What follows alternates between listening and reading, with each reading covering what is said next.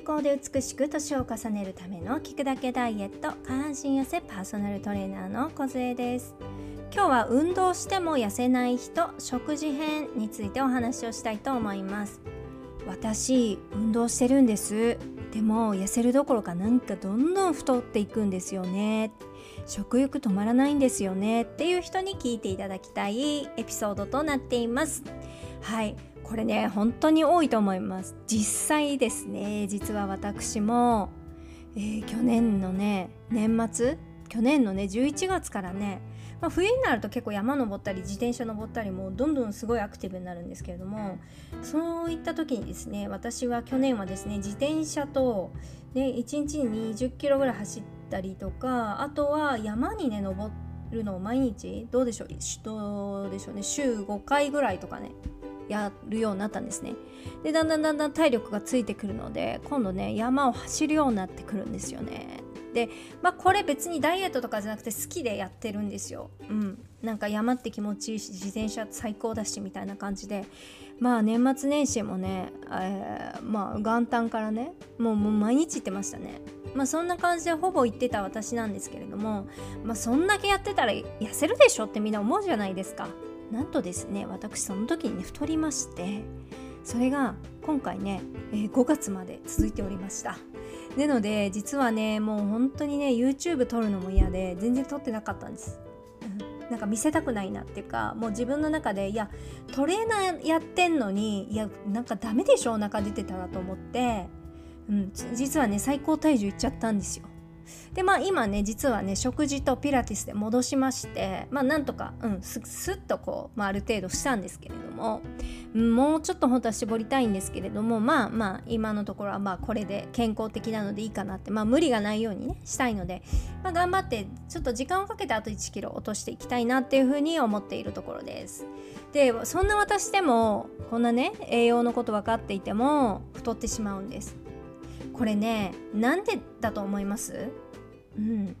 まあ、私の場合はですね運動してねお腹空いちゃったんですよね。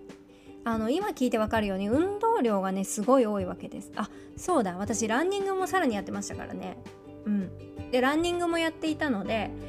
まあそんだけやってたらあんた痩せるでしょと思うじゃないですか。それがそれが太るんですよ、まあ、そういった方多いんじゃないかなっていうふうに思うんです。でこれ運動やっているからいいでしょっつって言って結構食べてるんですよ。で私結構ハッピーターンが好きででハッピーターンを1袋とか食べちゃってたんですよ。です。まあ自分ルールの中で食べたらハッピーターンをいやランニングを40分やれば結構帳消しだよねみたいな感じでまあ食べたら走るルールは作ってたんです。でもそこにね山が入ってきたりとかいろいろねまた増えることによってうん何ですかさらにね食欲も増す、まあ、こんだけやってるからいいでしょうとか。山ちょっと登って上でねチョコレート食べてみたりとかね。いろんなことをやっていたらまあまあその一気にというよりもあなんか0 3キロ増えたな。あれ？また0 3キロ増えたな。いやむくみかなみたいな感じで自分をごまかしごまかし。で最後にはですよ。もうこれ最低なんですけども。いやこの体重計壊れてるわみたいな。いやなんかこれもデジタルだしなんか壊れてるよねみたいな風に 思っていたわけです。でもまあでもただですよ。なんか昔入ってたジーンズがなんかきついなとかいやこれこの服ってこんなんだっけ？いやゴムなのになんかきつくないとか思うようになってごめんなさいと。いや私これやっぱり太ってるよねっていうふうに思ったわけです。体も重いしね。やっぱ食べ過ぎていたなーっていうふうに反省をしました。なのでじゃあ私はここからねどういう風に変えたかというともうこれ極端ですよ、まあ、ピラティスだけ？ピラティスって言ってもやっても1日家で5分とかです。にして、えー、今自転車も乗っていないいわゆるその他の有酸素運動とか筋トレ一切なし。ピラティスを毎日5分くらいやってでさらに変えたところは食事です、うん、でこれどうなったかっていうと結局ね食事が減りました。要は食欲が減ったんですよね。ただですね普段すごいストレス溜まっている人は軽い運動した方が食欲が抑えられる場合があります。これね自分の体に効くのが一番いいんですけれども私の場合はすごく、えー、エネルギーを使う運動をしていたのでその分ね体がねすごく食べ物を欲してしまっていたっていうところがあるんです、うん、肺活量上げなきゃいけないとかなんか自分ルールがなんかすごいできちゃって頑張りすぎて食欲が出てしまっていたっていうところがあるんですよね。うん、なのでこれって本当私にとっては太る原因の一つだったんですね。で今、えー、食事を変えて食事の量が減ったんですよね。量が減っても質は下げてないですここを間違えないでほしいんですけれどもよくあるのはここでいや痩せたいからって言って糖質を抜いちゃうと太ります、うん、じゃなくって量を減らして栄養を上げるっていうことですそうすると私ね1ヶ月でね2キロ2.5ぐらい落ちたんですよ。うん。なのでうーんと私は糖質を抜くことはしないんですよ。もうそれ太るって分かってるから絶対やらないんですけれどもまあうん。栄養の質を上げる。で全体的な食事の量まあ前がちょっと多すぎたのでそれを減らして調整して、えー、骨格というかその体のラインに関してはピラティスで整えていくっていう風にしました。でよくあるのがあの、ね、あの若い子はいいんですけれども例えば私ぐらいの年齢になりますと例えばうん同じおにぎりが例えば250キロカロリーだったとしても、うん、お腹空いたからって言ってその白米だけをね食べちゃうとねうん例えばおにぎりの具がね梅と海苔でしたって言った場合にもう明らかな栄養不足なわけですよ。その250キロカロリーの中に。ほとんどが炭水化物なわけで。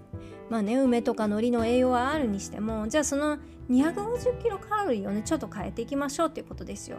うん。でこの例えばまあ今ちょっと極端に言いますけどもじゃあそのおにぎりがねじゃあ2個にしましょう。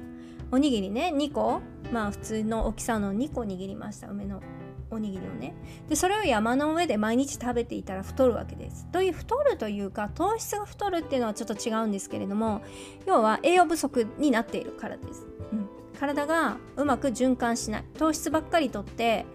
えー、エネルギーを消費するビタミン B が足りない状態だったわけですよ。かりますかね？まあ私みたいに栄養学分かっているけどやっぱその時短とか時間に追われておにぎりだけになっていたんですけれどもそれをやめておにぎり2個だったのを1個にして例えばあとは、うん、おかずにしましょうってことですよね。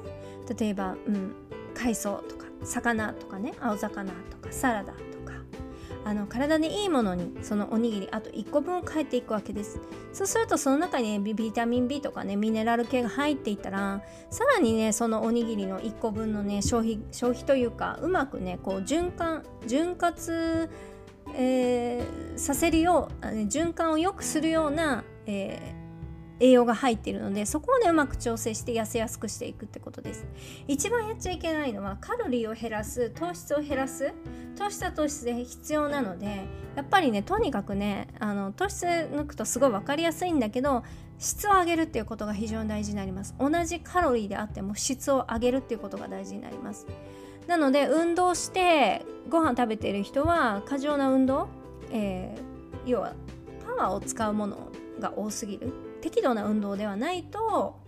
えー、私みたいにガンって食べるんですよ。もう体がね危機を覚えて食べるんです。例えばこれがねウォーキングなんかだったらあのストレスも解消できるし適度な運動でねむしろ食欲が抑えられると思うんですよね。だけどもあダイエットしなきゃダイエットしなきゃって言ってがっつりやってる人が食欲が出てるとしたらまあ問題はそのやりすぎ運動の。っていうのとあとはその後の食べ過ぎ食べ過ぎっていうよりも栄養バランスが悪いっていうことが原因かなっていうふうに思います。で私も本当今回のことで反省をして、えー、いろいろね自分で改善を繰り返して感じたことなんですよね。なのでいかにねこう栄養が大事かっていうこととあとは適度っていうものがやっぱ一番大事だっていうふうに思います。特に運動に関してがっつりやりやったらねすぐ成果が出そうだけど実はそうじゃないと。自分が続けれることで心地いいものその私なんかねもうなんか負荷かけないとこう気持ち悪いみたいなところがあるのでそれちょっとやりすぎちゃってったなっていうことがあるんです。なのでこういうのを聞いてる方で運動大好きなんですっていう人の中にね食欲止まりませんっていう人はちょっとねその頻度とかねあとその強度を変えててみるっていうのも大事です。でもでもそれでもやりたいんだったら食事の質を上げていくっていうことがね大事になるかなって思います。これがね運動して痩せる人と痩せない人の違いだと思います。私がね本当にいろんなスポーツをやってえー、痩せるどころか太った経験がね今になってねやっぱねすごくいい経験になったんですよね。まあそれがあるからここでお話ができるわけです。このねビフォーアフターをね YouTube のねショートとあとはインスタグラムのショートあショートじゃないんだっけ？リール？に上げているので、ね、ぜひ見てほしいんですけれどももうねおへその形が違うんですよ。丸から縦になったみたいな。それぐらい違います。なのでまあ実はねこんななんか大したことじゃないだろうって思うかもしれないんですけどもこれめっちゃ大事なんですよ。で、まあ、もしね同じような状況の方がいたらね是非是非参考にしてみてください。はい今日も聞いていただきありがとうございます。